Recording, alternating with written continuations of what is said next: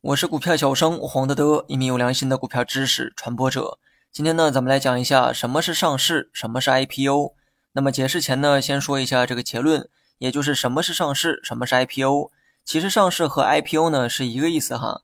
IPO 的意思是公司首次公开募股，那么再通俗一点讲，就是公司呢第一次公开将股份向公众出售，而这种行为呢也叫做上市。所以啊，上市和 IPO 本质上是一个意思。那么为了方便讲解哈，我们呢举一个例子来解释一下上市的过程。假如说你有一家饭店，这家饭店的总股本呢是一百股，饭店的收入呢非常可观，于是啊你便有了这个扩大规模的想法。那么想要扩大规模呢，就需要钱，所以啊你决定再拿出一百股拿到市场去卖。那么这里指的市场呢就是股市，这个市场啊啥都缺，唯独不缺钱和投资人。只要你把这新发行的一百股全部卖掉，那么你便能在短时间内拿到投资人的钱，而这就是募集资金的过程。学习更多实战技巧，你也可以关注我的公众号“股票小生黄德德”。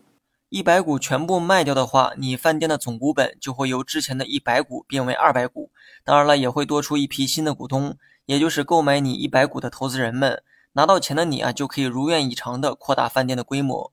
那么，在这个故事中，你拿到股份去公开的市场出售的这个行为啊，就叫做 IPO，也叫做上市。这个市场啊，就是股市。由于呢是一个公开的市场，所以你饭店的这个经营情况、财务状况也要按照规定定期的对外披露。